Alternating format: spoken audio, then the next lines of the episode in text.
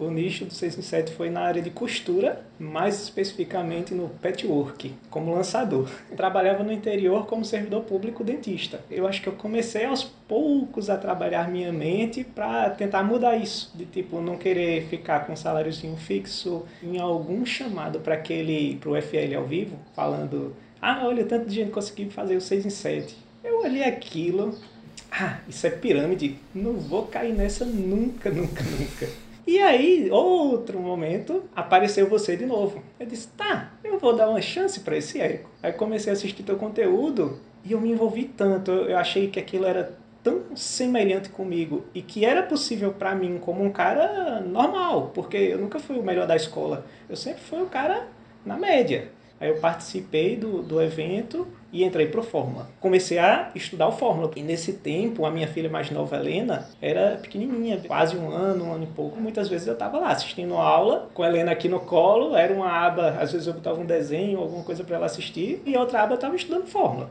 Aí lá na comunidade do Face eu peguei e botei, queria um, um, um parceiro. E aí nisso apareceu a Ana Paula e o Werner, que são um casal, e a Ana Paula é que é a do Patchwork. E nós fizemos o primeiro lançamento.